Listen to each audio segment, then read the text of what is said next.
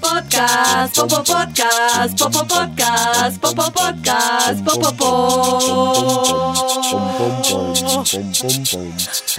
Podcast, popo podcast, popo podcast, popo podcast, popo po. Podcast, popo podcast, popo podcast, popo podcast, popo po. Podcast. Y le hicimos caso a Laura para hacer esta cumbia cenaguera. Ella siempre soñó con este cabezote, la tierra querida. O sea, este, este realmente es este el cabezote original de este podcast. Y por, lo vamos a usar en mi episodio. Buenas a todo el mundo, yo soy Sara Trejos y hoy tengo la coronita. Yo soy Sara de Presunto Podcast.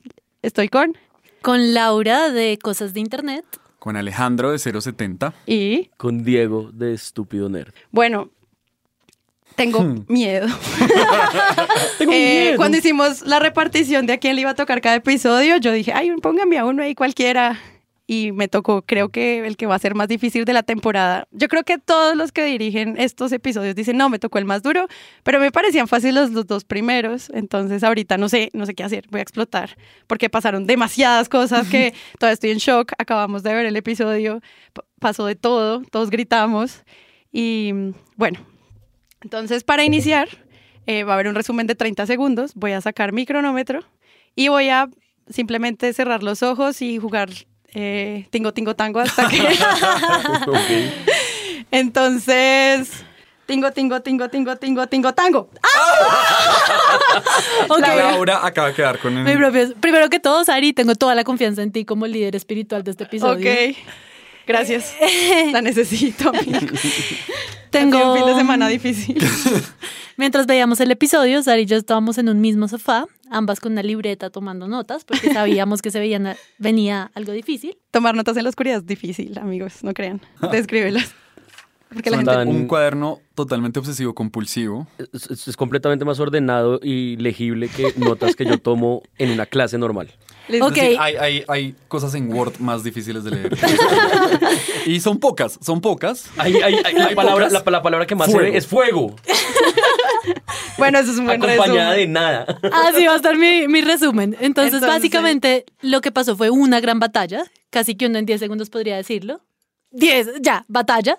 Pero a lo largo de esa batalla hay cuatro escenarios muy importantes donde se desarrolla la historia. Lo primero es el campo de batalla en Castle Black. Vemos a este que fue el primer escenario de Game of Thrones completamente destruido. Lo segundo es la cripta. Las personas que debían sobrevivir o que no podían protegerse estaban en la cripta. Más adelante sabemos que eso no le salió bien. Estamos en el árbol, en el árbol de la familia Stark, con Bran, que es el cuervo de tres ojos, que supuestamente es el anzuelo para el rey de la noche. Y finalmente tenemos escenas en muchos lugares de los dragones. Están Daenerys y están Jon Snow en los dragones. Esos son como los cuatro lugares de este episodio y creo que hasta ahí puedo resumir con ese reloj en mi cabeza. Le quedan siete segundos. Ah, aprovechalos. Una batalla con cuatro escenarios. Hay otro escenario que es el cielo también.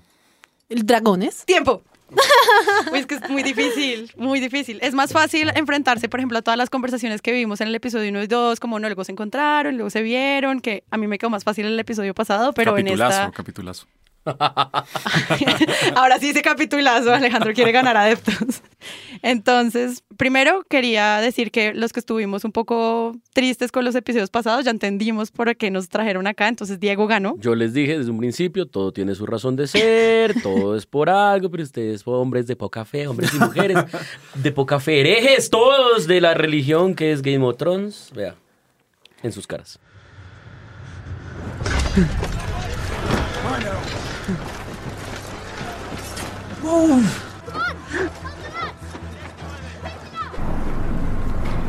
Entonces, yo quería contar, yo quería que analizáramos este episodio a través de un elemento narrativo que me pareció súper interesante, que fue la música, que fue importantísima. Y creo que la forma en la que se construye toda la línea de la música es básicamente como construyen toda esta batalla, que fue, sí, como una sinfonía. Yo no es que sepa mucho de sinfonía, pero Wikipedia sí. Entonces dice que la primera parte de una sinfonía es el primer movimiento, que es la Como el introducción a la obra, como qué es lo que dará paso a los siguientes movimientos. Y que para mí este interludio fue estos grandes silencios de qué es lo que se está preparando. ¿Cómo recuerdan ese, ese primer movimiento de esta sinfonía? Pues si vamos a hablar con lo de música, toda esa primera parte que es casi media hora de muchísima tensión que se va construyendo, que se va construyendo, en música, si lo recuerdo bien, es esencialmente percusión muy grave, ¿no? Como boom, boom, una vaina como una mezcla entre marcha fúnebre, pero también llamado de guerra, que va muy lento, como arranca el capítulo, que- en el que pasa muy poco, pero está pasando todo y nos vamos tensionando y nos vamos tensionando y nos vamos tensionando. Yo apreté durante los primeros 40 minutos del capítulo y me parece que fue una vez más de una elegancia absoluta como hicieron esa primera parte, que fue súper oscura, que fue súper silenciosa y en el que hubo muy poquitas acciones en realidad, pero muy bien logradas. ¿Qué ocurrió? Había un montón de personas preparándose para morir, básicamente. Sí. Eran todos consiguiendo sus armas, mirando en qué lugar tenían que ubicarse, los ejércitos de afuera preparándose para lo que se ve- lo que venía pero que no podían ver todavía y que no pudieron ver durante mucho tiempo de la batalla. La llegada de la mujer roja. Lo curioso es que yo pensé que el episodio anterior era la preparación para morirse. ¿No? Ahorita es como la, diría yo, la pre-batalla, que para mí me parece que es como algo emocionante que nos muestren. Uno piensa que uno dice, bueno, ok, me voy a la guerra y ya pasa, pero en realidad hay mucho de la guerra que se espera y yo creo que la primera parte del episodio es justamente esa angustia. A la cripta, a los que tienen que ir a la cripta, al frente, a los que tienen que ir al frente y como el miedo antes de que empiece la acción. Sí, Lauris, pero es que mantienen, esto es un tambor que simula el palpitar de un corazón. Uy, sí. Pum. Y pum, creería que va pum. Y yo no sé acelerándose. cuánto tiempo es que pasa antes de que alguien hable de primeras. Sí. Como de repente te tienen en silencio por minutos y minutos, la gente se mira, pero no hay nadie que diga como, ¿qué hubo, mijo? Ya está listo ahí, como que no usan esas banalidades de los diálogos para que uno siga en ese suspenso constante. Y son un montón de primeros planos de caras muertos del susto. Hay una de Llora, Sí. Llora, no vaya a decir un nombre otra vez mal en este ¿Samsa? porque me matan. Samsa, Samsa. Yo- lloran, llora. Lloran. Hay una cara de él en un momento que es súper diciente, ¿no? Que está mirando hacia el Mm. frente en, digamos, en un, en un estado total y absoluto de desesperanza y de que aquí desesperanza.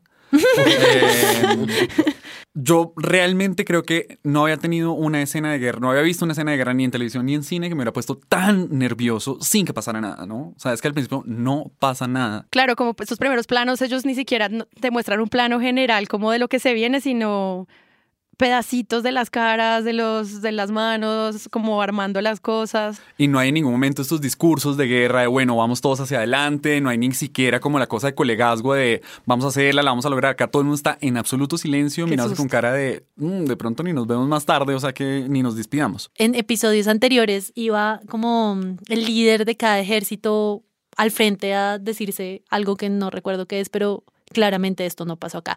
Incluso ustedes pensaron que los iban a dejar plantados. Sí. Rivas hizo un chiste como, este es el nuevo Caguán.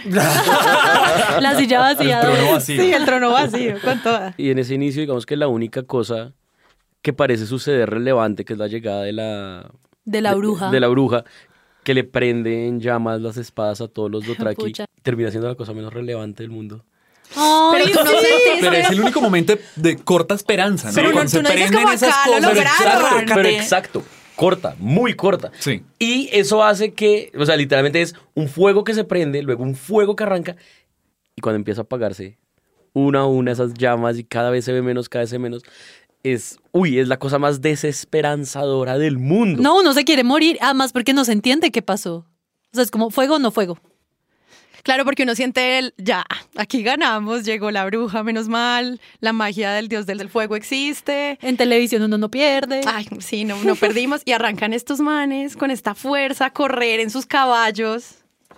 Y es como si se estrellaran contra piedras. O sea, yo Sí. pensé que cayeron en un abismo que no habían visto. O sea, la manera en la que construyen ese silencio, que es como uno de los primeros silencios más densos, es esa desesperanza también de, ya perdimos. Y luego empezar a ver caballo- caballos sueltos llegando de a poquito como...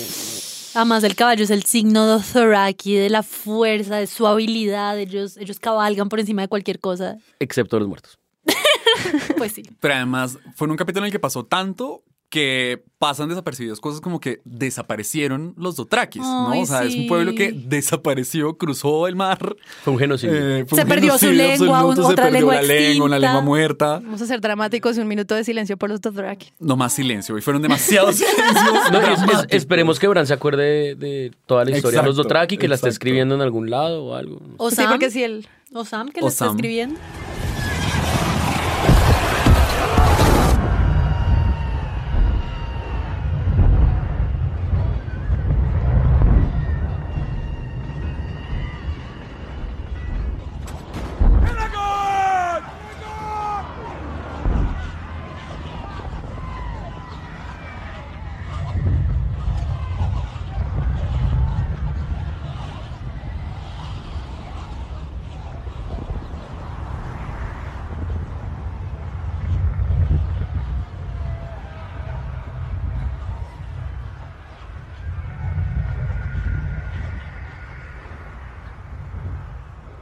Este es el primer movimiento de esta sinfonía. Yo quisiera preguntarles también, ¿ustedes cómo entendieron esta primera gran estrategia militar? A mí me frustraba un poco porque de repente estaban todos en el frente, se mueren y luego alguien logra como, no sé, aparecen los dragones, no sé si ahí es cuando inicia el segundo movimiento como de la batalla. Yo creo que esa, esa primera parte se termina con, con Sir Jorah devolviéndose, con esa cara de pánico. Yo creo que ahí es cuando uno dice como, fue pucha y es el, el inicio del fin de esa tensión y esa quietud tan insoportable.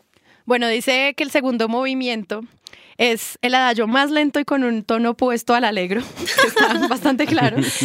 La velocidad e intensidad dependen del tipo de adagio. Esto lo dice Wikipedia. Yo lo entiendo acá cuando de repente hay una tormenta que nos abraza. Y a mí me parece esto sobre todo un reto para el director porque, pues, este director se llama Miguel Zap- Saponik, ¿cómo se pronunciará? Zapo-. A mí no me pongan a pronunciar nombres porque no. Bueno, este man fue el director de eh, el episodio de La Batalla de los Bastardos, o sea, alguien con muchísima experiencia como en parche grande de gente, como en dirigir personas que pues de repente esta, esta grabación del capítulo de hoy duró muchísimos días más que la batalla de los bastardos. Él también dirigió el episodio en el que Cersei quema la septa. Y entonces Ah, es como alguien que definitivamente tiene conocimiento en dirección de arte y en manejar parches muy grandes. Sabíamos que él se iba a enfrentar a este episodio, pero a mí me parece que una salida interesante para poder hacer todos estos planos es la tormenta, que a la vez te da como esta sensación de cómo saben quién es quién. ¡Ah! A mí, me- a mí me da eso mucha sensación eso cuando atacaban los dragones. Sí, Como, seamos sinceros, esos dragones a cuántos de su bando mataron. Uy, a todos. a un cojonal, estoy seguro. Pero es que an- antes de la tormenta pasa algo tremendo y es que la primera, digamos, como nube que llega son los zombies. Que además, eh, estamos hablando de música, pero el diseño de sonido también fue impresionante porque hay muy poco ruido. O sea, realmente llegan no a que suene, no hay ruido de espadas, no hay como esos ruidos como típicos de las escenas de guerra. Hay mucho silencio, esos ruidos como de, eh, esos sonidos asquerosos que hacen los zombies, pero llegan como si fuera como una plaga a destrozar un plantado de maíz y van es como una nube de insectos que se van comiendo todo. No es muy claro ni siquiera cómo atacan, ¿no? Es un solo, es un solo grupo de cosas que suenan y que seguramente huelen y empiezan a borrar y a borrar y a borrar y a borrar gente. Es lo único que uno entiende. Además es una cosa rara porque sí, hay, hay unos que cuando uno los ve pelear, hay unos que lo que hacen es mandar como garrazos, otros se mandan a morder, otros usan espadas, otros, entonces es una cosa como de lo que haya, hermano. Y parece que la que- estrategia del director fuera esa, ¿no? La confusión. Sí, total. O sea, nada más desgarrador que no entender qué carajos está pasando, pero solo tener la certidumbre que se está muriendo todo el mundo. Y que en cualquier momento puede ser uno de los que uno... Los que uno quiere, sí. Porque hubo un momento en el cual, en el, o sea, volviendo un poco atrás, cuando encienden todas las antorchas, alguien con los que estábamos viendo la serie dice, ay, bueno, esta es la mejor salida para que podamos ver qué pasa en la batalla. Porque estaba todo muy oscuro y de repente, no, no, amiga, no vamos nunca a ver qué pasó porque esto es un desastre. De hecho, la única toma abierta, digamos así como de dron CGI, pero dron es mirando hacia el oscuro, ¿no? Viendo las velitas de las espadas prendidas que poco a poco empiezan, una vez más sin un solo sonido, que poco a poco se empiezan a apagar y se empiezan a apagar y esa gran ilusión que nos habían hecho de que las espadas de los Dothrakis iban a tener un, un rol importantísimo, en segunditos empiezan a desaparecer. Oigan, ¿qué estaban haciendo Johnny y Daenerys allá arriba volando? O sea, después de que ellos queman una parte, ¿qué carajos estaban haciendo por allá arriba? Como... Buscando a los La segunda knights, parte ¿no? de A Whole New World. Como-.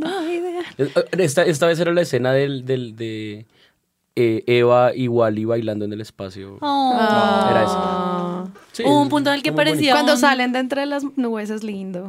Parecía un protector de pantalla de Windows. Sí, sí, como...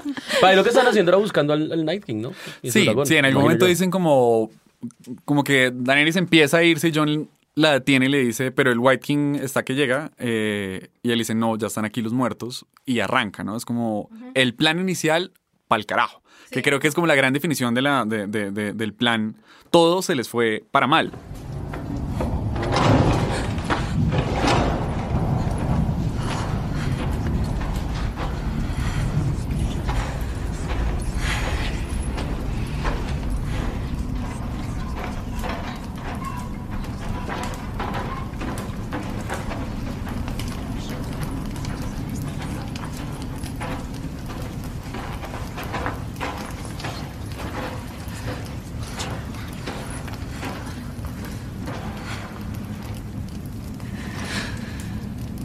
Pues yo creo que el siguiente movimiento es cuando Sansa está...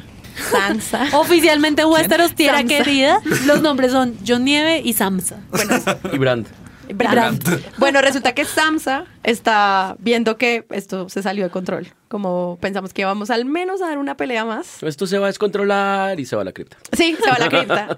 y cuando ya baja a la cripta y de nuevo no dice absolutamente nada. O sea, está, la gente la recibe, ella no llega como Pues, amigos. ¿Qué más va a decir con esa cara que llega? ¿Qué más tiene que No, no, no, pero pues tanta gente que dice, "Ay, es que está muy Hollywood, Game of Thrones, pues podría haberse dicho un discursillo tarado. Pero ella llega y los mira como, creo que ya perdimos. Sí, como nos morimos. Ah, no, cero Em. convenciones. O sea, bueno, ok, habrá algunas convenciones, pero eso que se sentía en otros episodios, como que estaban reciclando cosas que uno ya había visto antes, que está bien, pero no era propio de Game of Thrones. Eso yo no lo sentí aquí. Es que yo creo que además algo que pasó en este capítulo con los personajes y con uno como espectador es que probablemente es la primera vez que hemos de verdad luchar eh, a los muertos, ¿no? Lo más cercano había sido esta escena por allá en el norte en el que quedan en la laguna congelada. Pero ni siquiera, o sea, ellos no podían tener un buen plan en tanto ni idea cómo luchan estos manes y creo que se remarca mucho en el hecho de que no vemos muy bien, o sea, mor- mordisquean y pelean y dan patadas.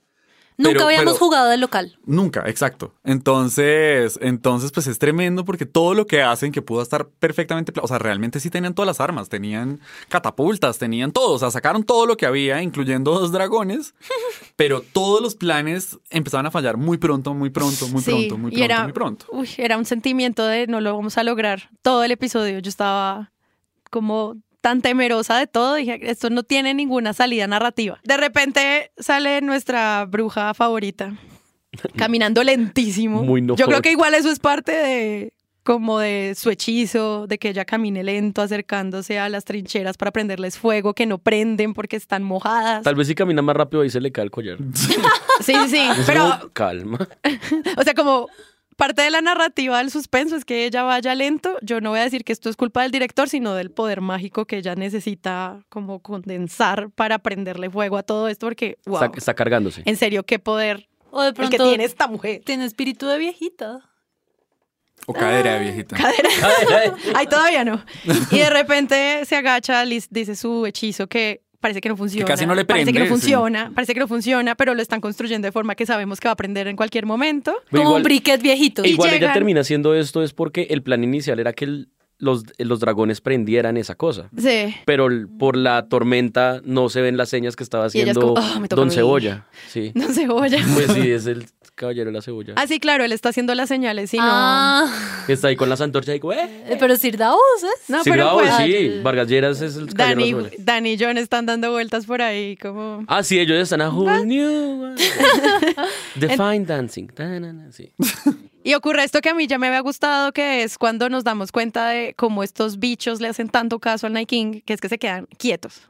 Y es una chimba. Que eso ya había pasado con el capítulo en el cual ellos están buscando eh, al rehén zombie. Es que funcionan como virus, ¿no? O sea, es como se paran hasta que hay una solución para seguir atacando, ¿no? Fue, pasó igual en, el- en la escena de la, de la Zombie laguna que se esperaban a ver qué hasta que alguno descubre que pueden caminar porque se congeló la vaina y atacan. Aquí hay este momento de calma, pero es como la, la- el, el supervirus que se va perfeccionando para acabar con, con lo que tenga que acabar. Como Eh, células de un cuerpo. Exacto, exacto. Del Nike. Y acá hay una pausa en la, en la batalla. Es como, descansemos, ya podemos volver a la cripta y podemos escuchar a nuestros personajes hablar. Que es Sí. como por fin hay gente que puede tener algún tipo de diálogo. Y llegan los pequeños momentos de, de, de comedia que hubo, que estuvieron muy bien, estuvieron bien puestos. eh, Sí, para aliviar un poquitico de tensión, porque ¿Cuál si no nos hubiéramos partido. ¿El diálogo del matrimonio se refieren? ¿O Por qué? ejemplo, por ejemplo, que es un gran comentario. Ah, sí, el de... justo ahí. Es que Ese podríamos recrearlo. Vuelven a la cripta y hablan de eso, como, ay, deberíamos estar casados, somos como súper compatibles. Fuiste el menos peor, es un gran comentario. That's a terrifying thought, le Sí, responde sí, el sí. enano. Es un buen momento, pero una vez más, es un momento en el que sabemos que todo igual está saliendo mal. Es que incluso desde que llega Melisandre y dice, le dice a Cerdavos, no me tienes que matar, yo antes de que amanezca estoy muerta.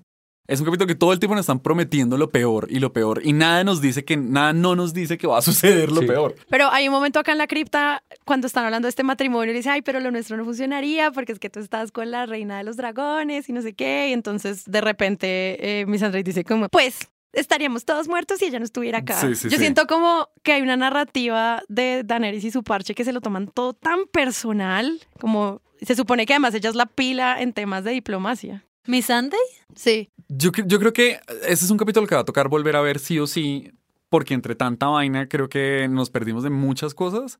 Pero probablemente lo que están haciendo ahí es adelantando que lo que viene va a ser tensión diplomática, o Sí. sea, cerco diplomático en Westeros duro, eh, y que va a estar de ese lado de los que están obnublados con Daenerys, Daenerys, Dani, Samson, eh, Brand. Y yo creo que eso es como cantar un poquito de lo que, de lo que viene. Pero, pero igual, creo que este es un capítulo que nos toca echar reversa y volver a ver muchas cosas porque seguro hubo, pasó mucho más de lo que creemos que pasó. Pero yo estoy de acuerdo con Sari en que sí hay algo un poquito irritante con estos seguidores de Daenerys que son como tan buenos, tan, tan buenos, que tienen que como que ser leales en todo momento, aun cuando de verdad no importa, estamos en una cripta a punto de morir. Nah, pero ahí yo sí entiendo a mi Sandy con todo. También. Pero no se meta, están hablando de otra cosa. ¿Qué? Sí, pero les trajeron dragones Pues, de pero Sandra, no- tú no todo lo que ¿qué me estás diciendo? No, Diego, tú métete, por favor. ¿Están hablando de otra cosa? Sí, no, porque igual le están echando, es- o sea, sí, qué chévere que tengan una conversación tan bonita, pero igual lo están haciendo echándole vainazos a Daenerys, que es la vieja que le salvó la vida a Missandei, que es la vieja que está ayudándolos a pelear contra los muertos. Entonces, como, sí, sí, sí, mucha, mucha diplomacia, pero pueden no usar a mi reina como el, el- el objeto de sus burlas, como todo bien. Como, no, tal vez no es el momento para, para, para hacer esto. Sí, Bueno, bueno, Y que Daenerys estaba Mm. afuera peleando, o sea, no... Sí, Sí, es como, ella está fuera peleando y ustedes, ¿qué? Sí, es verdad, es verdad, es Pedazos verdad. de hijueputa. Sí, es verdad. Bueno, sí que como- se lo tomen personal, perdón, pido Sí, esa, esa yo la acepto. Nos convenciste. No todas las otras de Daenerys siendo Daenerys, pero esta sí es Sí, yo como también. marica. Pues, pollita. Además que está más linda mi Sunday. Sí. Diego, ¿cuántos años tiene mi Sunday en los libros? Owen es una niñita. Obvio. En, los- en- en los libros es una niñita, sí. No, no me acuerdo si dicen exactamente cuántos, pero sí es una niñita. Otra vez las niñitas. Sí. Las niñitas al poder.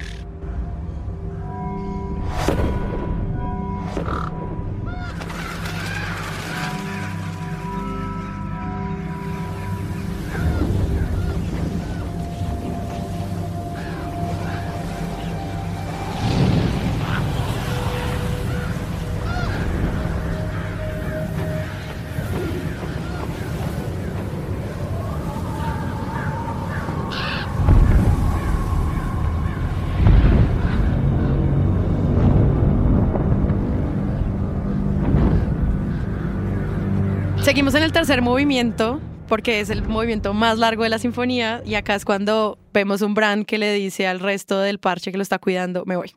¡Suerte, Sí. piros! ¿Ustedes qué esperaban que fuera a pasar man, versus lo que pasó? En el momento que este man blanqueado. O, o sea, yo pensé que él iba a ver algo de información que nos iban a mostrar. Como o sea, realmente yo tengo como esta cosa con Game of Thrones, que hay muchas cosas fuera de escena que no nos están mostrando, sobre todo recientemente, Ajá. y cosas decisivas. Lo que pasa más adelante, que no lo vamos a decir ahorita. Pero también acá es como que viste, amigo. Solo nos mostraron como dos minutos de cuervos volando y ya.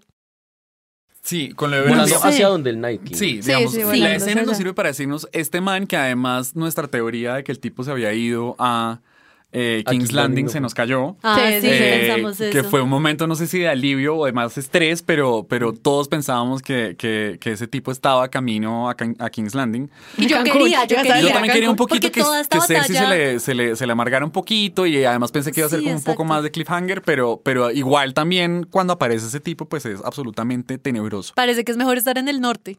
Y Sí, exacto. Y eh, la- esa escena de los cuervos por lo menos sirvió para mostrárnoslo de manera relativamente natural y que no fuera tampoco una entrada. El King no llegó como tatán, aquí estoy, sino sabíamos que venía más tensión, más tensión, más tensión, porque no llega automáticamente después. Sabemos que está por ahí rondando. Y teníamos dudas de si estaba o no. El asunto con, con Bran, sin D al final, es que no sabemos muy bien eh, qué puede hacer en este momento cuando blanquea los ojos. O sea, no- sabemos si puede viajar en el futuro o si devolverse al pasado o si ver visiones. Todavía no es muy claro cuáles son los grandes superpoderes que puede tener en este momento Bran con su blanqueada de ojos. Pues yo realmente no, no tenía grandes expectativas para responder la pregunta ¿qué pensaban que iba a pasar?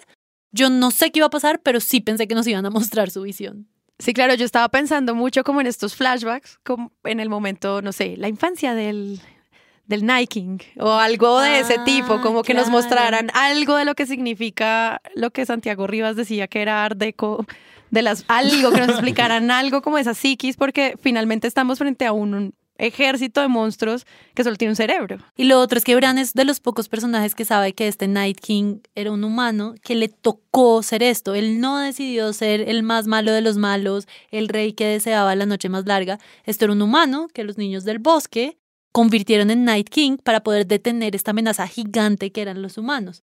Pero en el flashback hace varios episodios donde nos muestran cómo el Night King se volvió Night King, aparece el líder de los niños del bosque clavándole una daga y este tipo con la cara de terror más grande, una de las caras de terror más grande de la serie, que es como niños que me están haciendo. Pensé que de pronto Bran, pues ahorita en esta conversación, en el episodio, que de pronto Bran iba a develar algo de la nobleza de esa persona antes de que se volviera un zombie. O algo, no sé, como Es que al algo final más sí, como simplemente en un gran monstruo. Algo, es que no pasó No pasó nada. nada. Sí, se por- usó, se- eh, visualmente se utilizó únicamente para introducir el Night King, punto. De resto es una gran interrogante acerca de qué estuvo Bran haciendo todo ese tiempo, porque fue una buena cantidad de tiempo.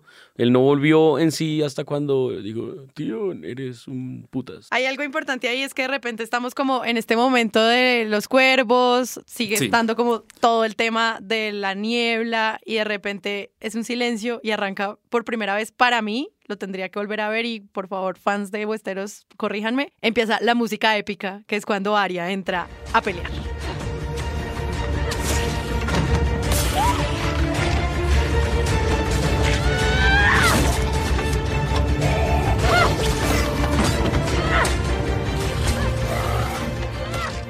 Porque ella entra en el muro y empieza a luchar y de repente sí hay una música épica como acá hay un héroe luchando que no había sonado como a ese nivel antes.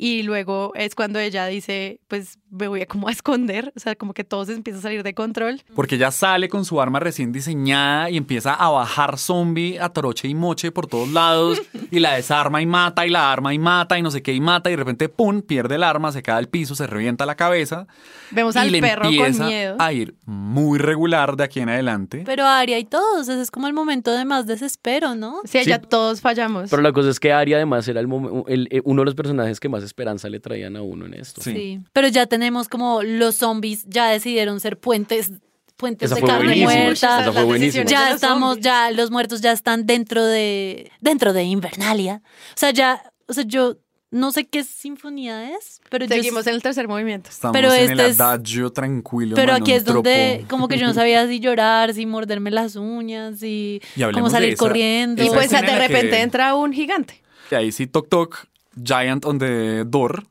Y es terrible lo que empieza a ocurrir ahí de en adelante. Además que de nuevo vuelvo a mí, ¿cuál es la estrategia militar de este capítulo cuando tienen a una de las princesas afuera dando patadas a Pues las que- niñas pero es que además? ella o sea, no yo se entiendo que ella se mante sola, Sí. pero amiga, o sea, ¿qué te pasa? Pero si Lady Mormont. Amiga, date cuenta. Amiga, date cuenta.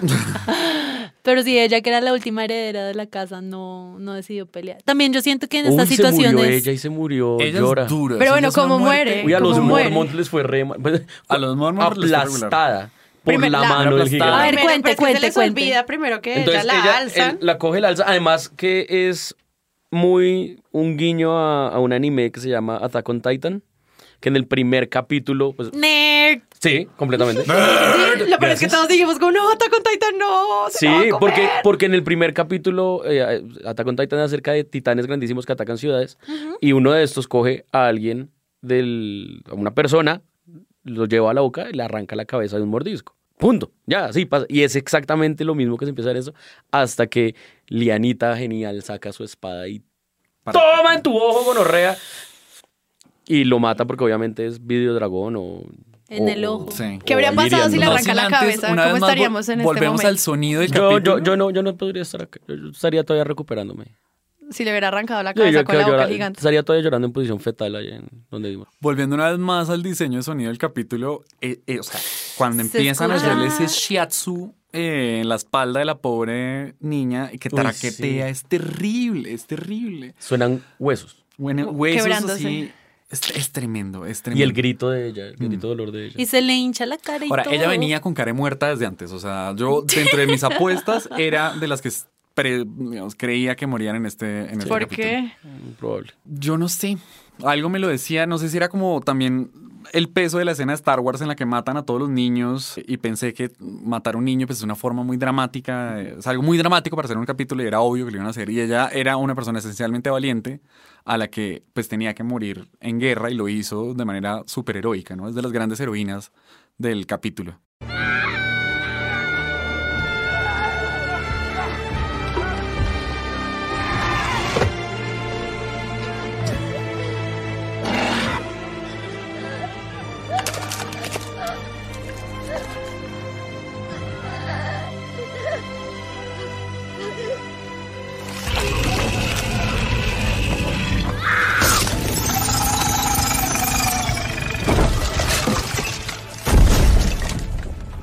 Entonces se viene el interludio.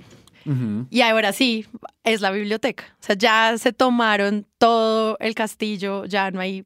Ya, la- ya están caminando por los corredores del castillo estos zombies y Arya pues se enfrenta como una de las escenas de suspenso más Jurassic Park del mundo.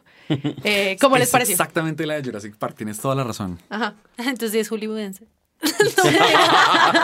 Es que se puso No, muy hollywoodense. Es que se puso muy hollywoodense. Pues a mí esa escena igual me encantó. O sea, yo estaba al borde de un colapso. En un momento en el que había una guerra épica de grandes escenas y muchas espadas afuera, este momento en el que había una niña desarmada escondiéndose de unos monstruos caminando muy lentico. En toda esa secuencia yo sentí que yo no, yo no, no era consciente que Winterfell tenía tantos pasillos. Así corren y corren y corren. sí. Parece ese capítulo de Los Simpsons donde ¿what? están intentando salir, entrar al supertazón. Tengo un plano de Winterfell y sus pasillos.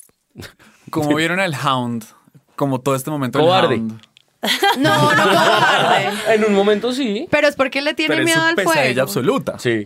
Sí, o sea, Pero es muy, cool- es muy cool que la pesadilla absoluta del Hound sea la mejor arma que tenían contra los muertos. Es muy teso eso. Eso lo estaban construyendo, ¿no? Sí, claro. Y nos dieron ese momento lindo de, oh, cuando finalmente Hound se espabila, cuando Beric Dondarrion le dice, te rendirías por ella y está Arya una vez más en, en- en total, absoluto peligro, está como cayéndose de un techo, ya ni siquiera entiendo muy bien como la geografía de Winterfell en ese momento. Eh, y ahí es cuando el tipo se sale y nos dan un momento absolutamente tierno que estuvo lindo y que todos hicimos como, oh, tan divinos. es que esa relación de ellos dos siempre ha sido como tan Es muy lindy. empática. Le- ¿Sabes qué? Con esto de Aria, yo creo que lo dije en voz alta, perdón, no me pude contener. Era como, yo estaba esperando la escena del tráiler. Aria corriendo por un pasillo así como...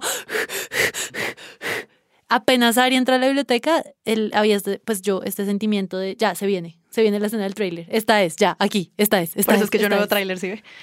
Ah, ustedes no lo habían visto. No, yo no. Yo era como, esta es la escena, esta es la escena, se viene. Y claro, ella corre, corre, corre, corre. Otra vez Game of Thrones no nos muestra. Y después del espacio vacío, se encuentra con, pues sí, con los que serán sus salvadores. Y terminan este, como esta persecución en una, pues en, para mí una de mis escenas favoritas, es cuando se encuentra con Melisandre y ella le dice como, nos volvemos a ver. Y a mí esa conversación me encantó, porque siento que da muchas pistas de lo que pasó al final. No sé ustedes cómo lo vieron. ¿Qué es lo que le dice específicamente? Le dice... Yo sí me acuerdo, pero Le, le- Tú Para me probarlo. le dice, Tú me nos dijiste- volvemos a ver en el fin del mundo, que además ahí hay un, un datico chiquito lindo, y es que Messi Williams hace un personaje en Doctor Who que también se encuentra Ah, con sí. el doctor en el final del mundo, entonces Ay, se me, se me enterneció el corazón Jubian, pero le dice una frase que, digamos, nos tocó devolvernos, lo reconocemos, nos tocó devolvernos para entenderla mejor, porque además alguien que seguramente ya no tiene empleo subtituló mal Ah, sí, eh, es el capítulo, quienes lo vieron en vivo en HBO, estaba mal subtitulado. En algún momento, Aria le dice a Melisandre: Me dijiste que cerraría many eyes, muchos ojos. Y alguien que, pues, que pesar de estar muy, muy regañado en este momento, subtituló My eyes, mis ojos. Mis ojos. Entonces. O de es- pronto no, de pronto todos los ejecutivos de HBO hablan inglés y es como, ay, bueno, es un, tip, es un typo. No, esa yo- persona ya la echaron. Sí, esa persona ya la echaron y ya hay un montón de gente mandando cartas del, del televisor, del televidente a. Todo- soy soy Adiós, autosuficiente, tengo atención al detalle. Exacto, exacto. Esa pobre persona no tiene trabajo. Eh, Claro, porque cambia, Traigámosla que subtitule Es que cambia completamente. Cambia completamente. Cambia todo, cambia todo. Y luego viene esta cosa como tan extraña en la que le dice eh, ojos verdes, ojos eh, café, ojos azules. Es Ya bien de acuerdo, ojo, ojo café, ojo verde, ojo azul. No sabemos muy bien, digamos, los dos anteriores, está hablando como de los ojos en general y los ojos azules únicamente los, los White Walkers. Y yo siento que esta persona, la bruja emocionalmente es clave para Aria, como es clave en la vida real, fuera de cámaras, que uno se crea el cuento, se crea el cuento de que puede ser algo mejor de O lo ya es. lo importante es el secreto. Aria encontró el secreto y eh, a punta de desear De que yo, así padre fuera, rico, padre pobre. eventualmente se cumplió. En The Westeros, que la autosuperación culpa- y La feminismo. culpa la No, tuvo la vaca y no hay problema. Qué lindo como este capítulo nos está dejando tantas enseñanzas. Yo La nunca- paz, la paz no es el camino. La paz es el camino. Pero sí, pero sí es el bautizo del héroe. O sea, sí es en ese momento Sí. que bautizan a Aria como héroe y Aria hace una cosa que a mí me parece chustísima, es como... eh, bueno, ahí sale una de las muchas frases que le hacen guiños a las primeras temporadas, que es la de ¿qué le decimos al dios de la muerte? What do we say to the god of death? Not today. Go.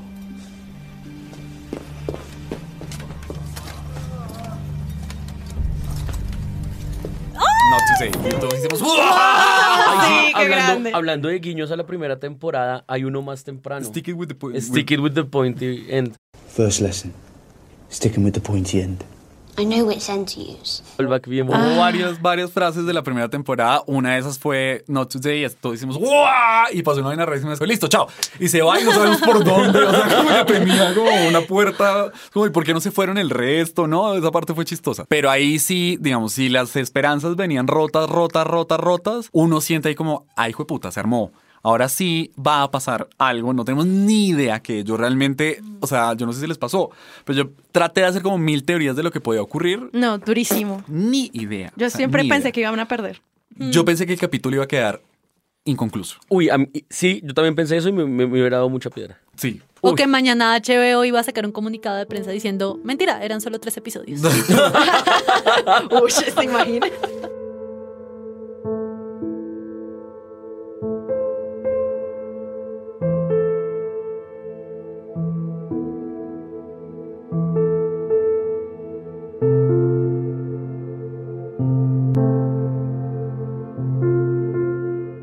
Arranca el cuarto movimiento que es un piano lentísimo. Una música además rarísima dentro de Game of Thrones, ¿no? Sí. O sea, Sí. yo creo que... se siente, se, siente muy, se siente muy moderna. Se Sí, sentía absolutamente contemporánea. moderna. Se sentía como... Como, Como meter a Sheeran, no sé. Eh, sí. ¿Para que lo metieron? No, pero es, es de los momentos de música y, e imagen que se me quedarán para siempre, como, como cuando suena Amy Mann en Magnolia y empiezan a llover sapos. Ajá. Sentí que era eso, ¿no? Como, uh, y además, eh, la- digamos, esa- ese piano entra con un gesto súper confuso y extraño, en parte creo que por la música, que es cuando Sansa saca la, la daga y se miran con, con, con, ¿Con Tyrion? y algunos incluso dijeron, se van a matar. Sí, a todos inmolar". pensamos que era un pacto suicida o algo así. Se van a inmolar. eh, Y pues casi lo que era señal de salgamos afuera y muertos, no importa. y empieza esta canción así como minimalista, Philip Glass, miedosísima. Pero entonces ya, ya avanzamos a los muertos levantándose. Pues es que acá es cuando John se encuentra, que en este piano también, pues con Daenerys están, el King cae del dragón, que es como una gran derrota. Yo estuve muy feliz después de que pasó esto. Y Daenerys le echa su hechizo profundo, como toda Dracarys, todo el poder del dragón encima. Y el man básicamente no le pasa nada. Todos sabíamos, ¿no? Un Yo no poco sé. sí, un poco sí. Yo quiero decir algo que no sé si es ridículo, pues Eh, me Fijo, sí. encantó la actuación de, De este man, ¿quién es? del Night King. Pues no sé qué tanto sea CGI, entiendo que mucho, que no es tanto, o sea que sí es muy maquillaje. Pero esa carita que le hace La- de ay, mi Oh. niña, Sí, marica, las expresiones del Night puta. O sea, ¿me crees que con un dragón yo tengo uno también? O sea, no sé, o sea, pero la actuación, o sea, los gestos, que además creo que es cuando más lo vimos después, digamos, cuando se encuentra con Branda, hay otros gestos maravillosos también del, del Night King, pero ese gestico que la mira como con una sonrisita de medio le dice como, Sí, que el man tiene que hablar para... pringirón, o sea, Pero además, no sé además- sí, pero además sí, desde el capítulo pasado cuando le preguntan a Bran que si el fuego de dragón mataría a nadie, no, pues ni idea, es como, ah, ok, entonces no. o sea, no, sí. Entonces, eso es un no. Ah. Eso es un no. Dani aprendió muchas cosas en este episodio. Bueno, y este man saca su lanza. Entonces sí es educativo. Pero Saca- bueno, esa, lucha en el cielo es brillante, ¿no? Sí, y muy vemos cómo empiezan a, tesa. a- a- a destrozar al otro dragón. Tenemos las dudas de cuál fue el dragón en el que iba John y si murió o no. ¿Cuál es tu teoría? ¿Tú Mi teoría una? es que es Aegon porque él siempre ha cabalgado a Aegon y, y Daenerys, Daenerys, Damaris siempre ha estado siempre ha estado en Drogo, pero no, digamos, no lo sabemos. Y no sabemos tampoco si murió, aunque no, digamos, parecería que sí. Pero la pelea es linda, es linda, linda, linda. Pero pasan tantas cosas en este episodio en términos de batalla que hay una, una pelea de dragones y aún así logra pasar relativamente desapercibida. Es que Pues, eh, vol- no es la parte más emocionante, lo cual es ridículo. Exacto. volvamos al asunto que es que si, si hace tres temporadas hubiera habido un capítulo cuyo plot twist importante era que desaparecían todos los Dothrakis, era suficiente. Y esto pasó en este capítulo, en los primeros minutos. Y fue, solo, y y, fue, pasó. y fue solo para presentar la escena. Fue Exacto. solo para, y miren lo que se viene. Exacto. Y ahí pasa algo que a mí me pareció Tenaz. tenaz. Y que se veía venir. Yo, la verdad, a mí me sorprendió. Por, Pues yo ¿cómo? sé que es el Nike, Ese pero es su igual. gimmick, eso es lo que él hace. Eso fue lo que él hizo cuando John lo conoció. Sí, pero yo no me lo y esperaba. mirando a los ojos a John, igual que esta vez, como, hermanito, mire. Diego está haciendo la y estoy movida. levantando los brazos, sí, de una manera muy Kingsesca. Y se levanta todos estos hijueputas. Y uno se quiere morir y ahí piensa, ¿por qué no quemaron los cadáveres? Que porque no se podía, hermano. cómo? Qué, qué terquedad. Esta, te- no, esta estrategia militar. Y pasa sí, algo no. increíble con eso de que levanté los cadáveres. Y es que levanta todos los cadáveres. Sobre todo, Todos. uno... Incluidos. Bienvenidos la a la cripta. Dame tu consejo. Ah, ah, claro que que, eso sí. no se nos ocurrió a ninguno. como, nadie. no. ¿Por qué putas ¿En serio la no? cripta? Váyase cada uno a un baño y ya. ¿En, en serio, sea. ¿En serio no se les ocurrió? No. A Ay, ¿tú sí? Sí, pues era muy claro. O sea, Porque, bueno, ok. No es lo que- dijiste, no. mi querido. No, no, pues, ¿cuándo? Ay, cuando llegamos ahí. Hola, ¿qué más? ¿Para qué? ¿Para que me lo quitaran? No. pero sí era, pero sí era muy. Lo que pasa es que, bueno, también ese fue un comentario que me hizo un amigo que es eh, que en el norte no queman a los muertos, los entierran. Ah, ¿tú crees que era como una cosa de mentalidad? No, es una cosa de los cadáveres estaban ahí, entonces iban a levantar. Alguien... Ah, sería rarísimo que habría salido Eliana Onedo o algo Eso así. iba a decirles, ¿alguno tuvo la esperanza de ver a un net zombie echando, echando ¿Alguien vio un mordisco? zombie sin cabeza? ¿Ves? Desde el punto, ¿Se puede levantar un zombie sin uf, cabeza? Se levanta uno por un lado y el otro por el otro. Como este O sea, personaje de ¿cómo se Harry Potter. por otro? Se O sea, sale así agarrando Pero, la es que, en la pero es que Nick es casi decapitado. Sí, es verdad. Ned era totalmente Sí. decapitado. Pero ese momento, cuando lo estábamos viendo juntos, alguien gritó, ¿por qué hijo de puta se fueron una cripta? Sí. A mí me Ay, sorprendió re. claro. Marica, y no es, como si, claro. es, no es como si el estúpido de Jon Snow no supiera. Exacto. O sea, es que sí sabían. Pero es que era el único lugar que tienen bajo tierra. Pues mira cómo estaba la biblioteca, o sea. Igual si nosotros que teníamos internet para pensar en esas conspiraciones no se nos ocurrió, porque a John sí. Sí, yo sentía como que estaban matando zombies, pero nunca pensando en que este man los iba a revivir. Pues a mí me sorprendió. No, y porque además yo creo que a pesar de que la estrategia militar era mala, era vamos con todo a matarlos. O sea, no creo que la, no, no- no era defensiva al final. Por eso justamente creo que no prende la trinchera, porque la trinchera era solo en caso de. Claro. Y por eso John y Daenerys estaban arriba con los dragones. Como esperemos a ver qué. Todo era como una contención de, de- de- de la estrategia, pero al final pues todo le salió. Y, y porque igual no nos olvidemos que esto es ajedrez. Siempre el juego era, tenemos que matar al Night King. Claro. Ah, sí. No Ah, matar muertos, es matar al Night King. Es la única forma de Bueno, ganar vamos a esta a mierda. empezar a grabar este episodio con esa estructura. Las jugadas del ajedrez. Uy, yo Diego, ¿por qué no me la dio al dijimos? comienzo? Cosa que dijimos, el que- deberían escuchar un podcast buenísimo, se llama Westeros Tierra Querida. Ahí alguien dijo que esta batalla iba a ser un ajedrez Maldita en el que tocaba matar a los reyes. Creo que, creo que es alguien de un podcast muy bueno que se llama Estúpido Nerd. Debería escucharlo también. Sí, eso era, eso era. A los, a los, al, al ejército de los muertos, al, al Night King realmente no le importaba matar a todos los vivos. Le importaba era distraer lo suficiente para poder llegar a matar a Bran. Claro. Claro. Y a, a- a los demás necesitaban era sobrevivir lo suficiente para poder enfrentarse al Night King. Pero entonces podemos aprovechar el ajedrez para hacer un conteo de lo que perdió, de lo que perdieron nuestros amigos para los próximos O capítulos. sea, ¿qué una fichas, guerra. ¿qué fichas sacrificaron? ¿Qué fichas y, y con qué quedaron al final para lo que viene, que es eh, al final la guerra que realmente estamos esperando, que es la guerra de los tronos? Pues lo Entonces, que diga la, ¿quién lo que queda diga la reinita.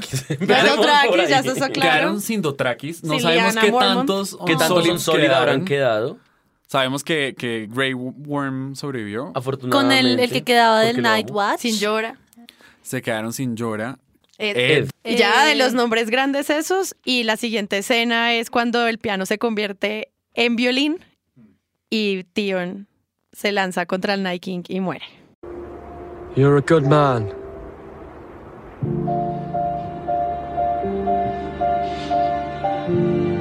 Thank you.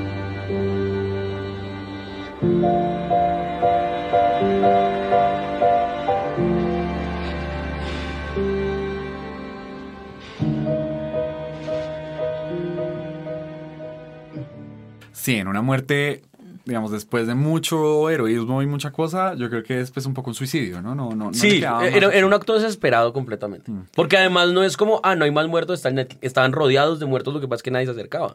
Pues durante Sí. el violín estaban como los de la batalla jodidos. O sea, los que estaban en el terreno, paila. Está John enfrente del dragón diciéndole como ¡Ah! Pero ya como nada que hacer. Los de la cripta y como jueputa, estos muertos milenarios se nos levantaron, coño. Los dragones idos completamente, ¿no? No sabemos como- dónde están, sí. Y, y- No, y- hay uno que aterriza con Daenerys. Pero, pero en este momento no, en este momento Ah, ok, ella sí, en está este ahí momento. con, con, con su matando. Primera vez que vemos a Daenerys eh, Usando una espada. echando espada. Por fin entendió No qué significa la guerra así como en Exacto. carne viva. Que eso po- podría ser interesante para, la, para el próximo capítulo, a ver si esta experiencia de guerra algo cambia su... Que va la va a hacer sentir más poderosa O y la el va a hacer sentir más poderosa, no sabemos, pero ahí están todos a punto de morir de alguna u otra manera. No hay nadie que esté a salvo. Y el árbol. acto, el acto de John gritándole al, al dragón o es otro acto más como de intento de suicidio. ¿Qué más va a poder hacer? Él sí es el rey de los planes suicidas, ¿no? John, John, él no quería hacer nada. Él ante todo, él ante todo es un fracasado. casa. Es un fracasado. Porque él ha intentado suicidarse varias veces y no lo ha logrado. No lo ha logrado. Lo No, no, reviven, o sea. Es como otra. ¿En serio? ¿En serio? Porque además, no sé, tal vez no se moría con el dragón porque eso, eso se supone que es Targaryen, ¿no? No sé. Pero era bueno, fuego azul. y en el, y en ¿Quién el- sabe? Era un zombie. El dragón, pues.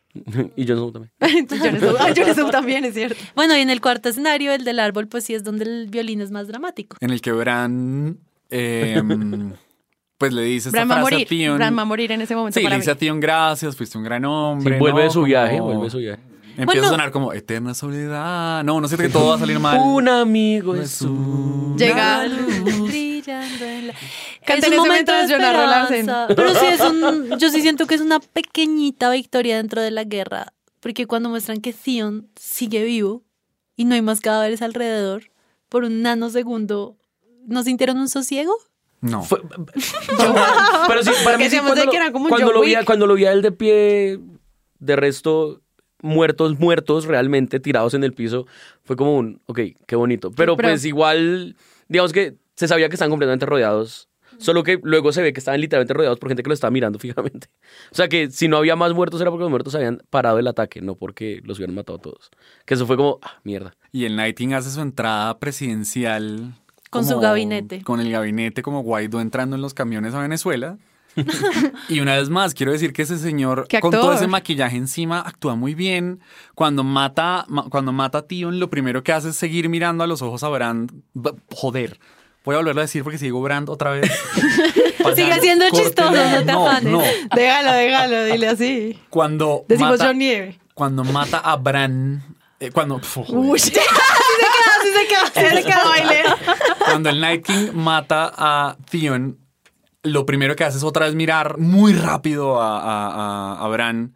Y insisto, la actuación de ese señor rodeado de, de foamy en su cara es impresionante. Y ocurre, este man se acerca, toma su espada blanca, que es increíble para la gente que vaya a hacer cosplay de este personaje. Es como, uff, la espada. ¿Y qué pasa? Entonces, en ese momento, cuando ya está a punto de atacar a Bran, Pum, pum, se ve pum, una figura casi felina lanzarse hacia el Night King desde atrás, que es Arya, cuchillo en mano. El Night King alcanza a darse cuenta, se voltea y la agarra del cuello. Y en ese momento Arya pone cara como de desesperación, suelta el cuchillo que tenía en la mano izquierda, como si hubiera planeado todo esto desde un principio Ajá. Deja caerlo hasta la altura de su vientre, en donde lo agarra con la mano derecha. Y su mamá sabe coser. Y es yo creo que el momento más emocionante Suena como En vidrio La sala estalló en gritos. fue, fue Increíblemente. De hecho, lo volvimos a ver la escena y volvió a estallar en gritos. Sí, fue como, ok, vamos a gritar otra vez. Y ¿va a Sara desenfundó el celular. Fa. Y esto es lo que. Usted que es productora, grave.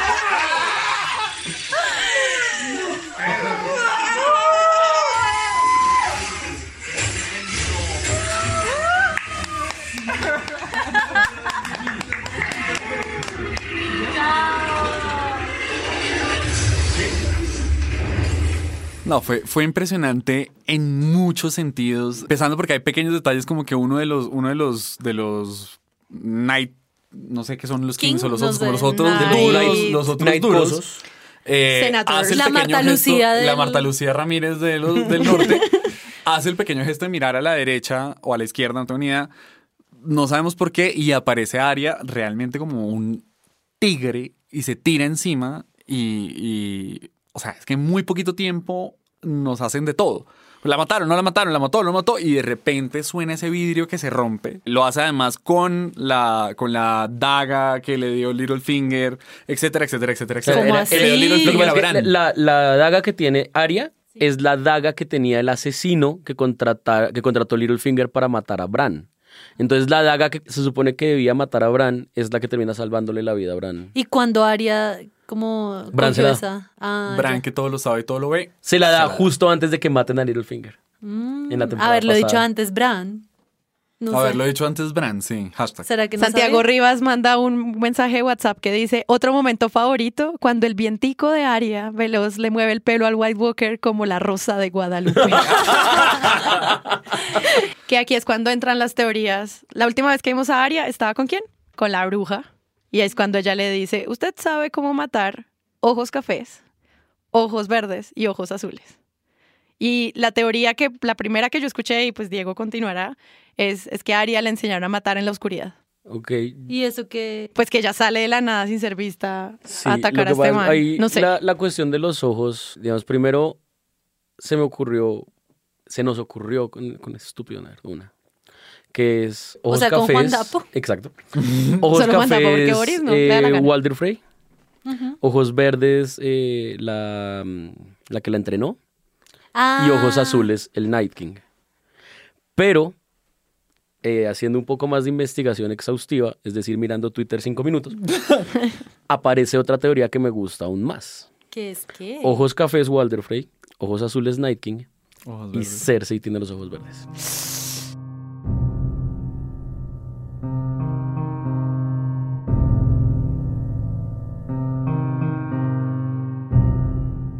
Fue genial. Ahora, yo decía que si a mí me llegan a hacer el pitch, o sea, el, el King es un personaje que vimos desde el primer capítulo, del que sabemos muy poquito, muy poquito. O sea, realmente lo poco que sabemos es esa, esa visión que tiene Bran en el que, en el que lo convierten. Es poco lo que han construido el personaje y lo, lo despachan prontito, prontito. Entonces, a mí me llegan a hacer ese pitch como no, es que va a llegar Arya y lo va a matar sin saber nada más. Y digo, no, jodan, o sea, desarrollen un poquito más, hagan algo más, pero funcionó como nada, o sea, funcionó como un Reno 4, es, es, es, perfecto. Es que yo pensaba que esta temporada iba a ser sobre cómo este man iba a morir en el último episodio de la temporada, no ahora. Sí, pensamos que, que Game of Thrones realmente era vivos o muertos. Exacto, pero digamos que en el momento en el que Cersei hace la jugada que hace, eh, se termina volviendo la villana absoluta de la historia. En el momento en el que ella decide, yo no voy a involucrarme en ese conflicto, listo, ya ahí simplemente es una cuestión de ella se volvió el malo final ahí. Punto. Porque se sacó del conflicto de los vivos y los muertos. Sí, pero.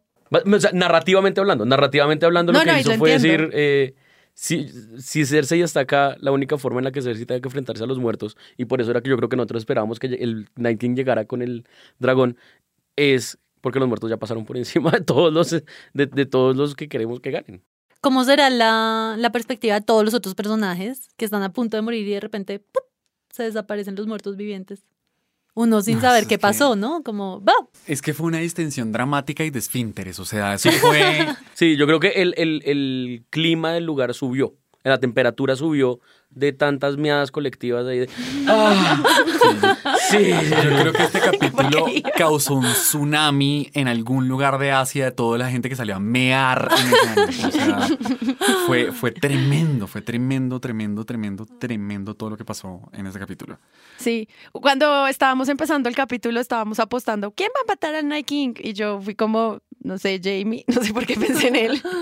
Eh, ¿Les parece pues, como toda la resolución con Aria, cómo la vieron? A mí me parece brillante porque creo que, insisto, es para lo que se entrenó. Claro. ¿no? Y ella no, lo que decíamos. No es guerrera como John, o sea, nunca le iba a lograr. Exacto. Y, lo que decíamos en el capítulo pasado de que no sabemos cuál era su agenda ni el rol de Aria, hablando del capítulo anterior que por supuesto me encantó, que decíamos que no sabemos cuál iba a ser el rol de Aria en, el, en, el, en la guerra, pues porque ella siempre está como el libero y siempre ha tenido su agenda propia que es matar a los de su lista y tal pues hoy se graduó como héroe y es tal vez una de las más importantes de la historia de aquí en adelante. Sí, y en, justo por eso nosotros vimos el episodio con Diana Uribe, que también tiene un podcast que se llama Diana Uribe FM, y ella nos manda este audio. Las niñas, las niñas son la epopeya de Game of Thrones. Las niñas, los seres más indefensos y a los que menos importancia se le da en el planeta, aquí son parte de la epopeya. Es Aria, es la reina que nombra cabezas y reyes, es la niña de la sopa que va a guerrear. Las niñas están en una nueva narrativa. Este es el comienzo de una nueva narrativa. Ya las mujeres estamos empoderadas, pero las niñas vienen detrás en Game of Thrones.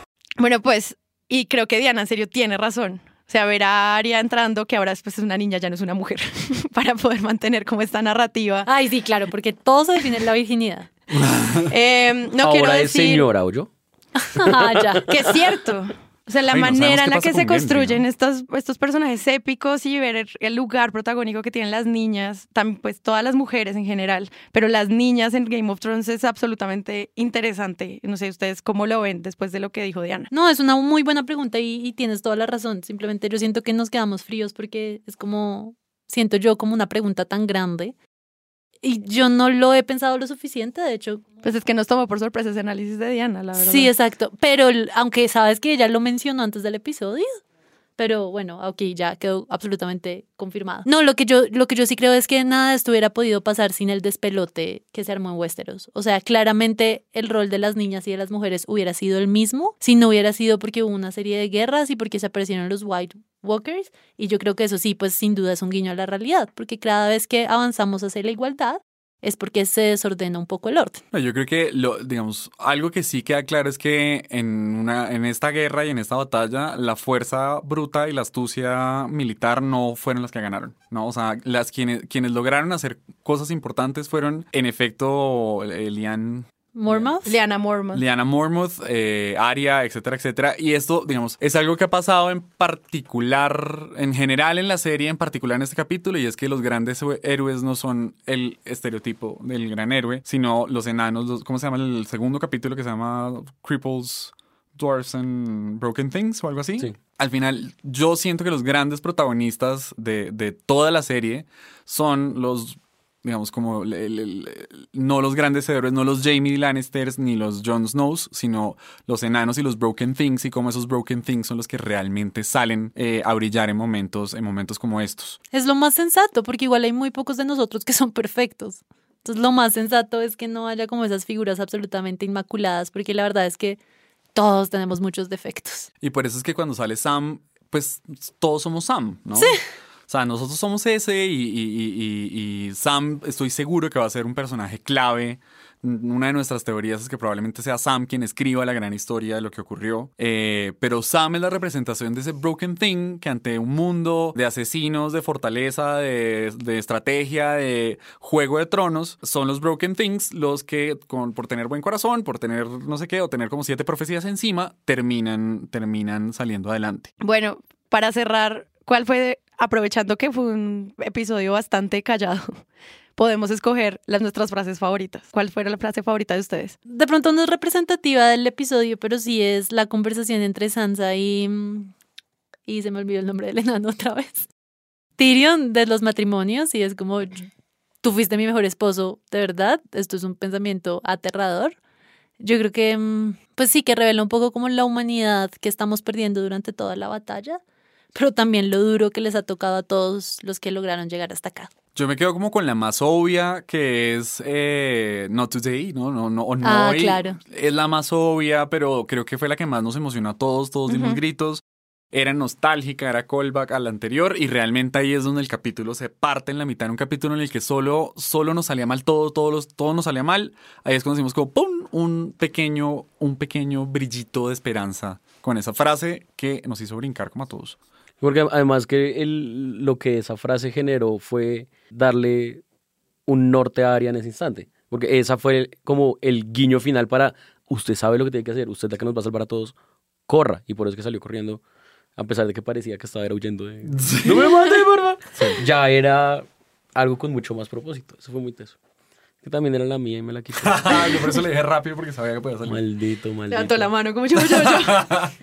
Bueno, también, porque gritamos y la recuerdo, pero a mí me gustó mucho cuando Sansa está completamente asustada y derrotada en la cripta, dice, le dice a Tyrion, después de esta conversación que dice Laura, pues es hora de mirar la verdad a la cara, que en un momento tiene que ver también con estamos muertos. Y eso también me parece súper fuerte, como verla, o sea, como verla muerta de susto. Entonces, pues nos enfrentamos a un capítulo de muy buena dirección de sonido, muy buena edición de audio, música increíble, música electrónica, les faltó como meter, eh, pero sí estuvo súper Lana del Rey o Billie Eilish, como ese montaje al final. Siento que era difícil también como armar esta estrategia porque pasó demas- pasaban demasiadas cosas. Pero un buen manejo de los planos, a mí me gustó muchísimo la forma en la que construyeron cada escena, a pesar de que uno sentía están perdiendo el tiempo, están perdiendo el tiempo porque hicieron esto, porque hicieron esto, porque no quemaron a todos los cuerpos, como uno ahí pensando uno qué habría hecho ahí jugando ese Age of Empires, de cómo habrías armado tu estrategia.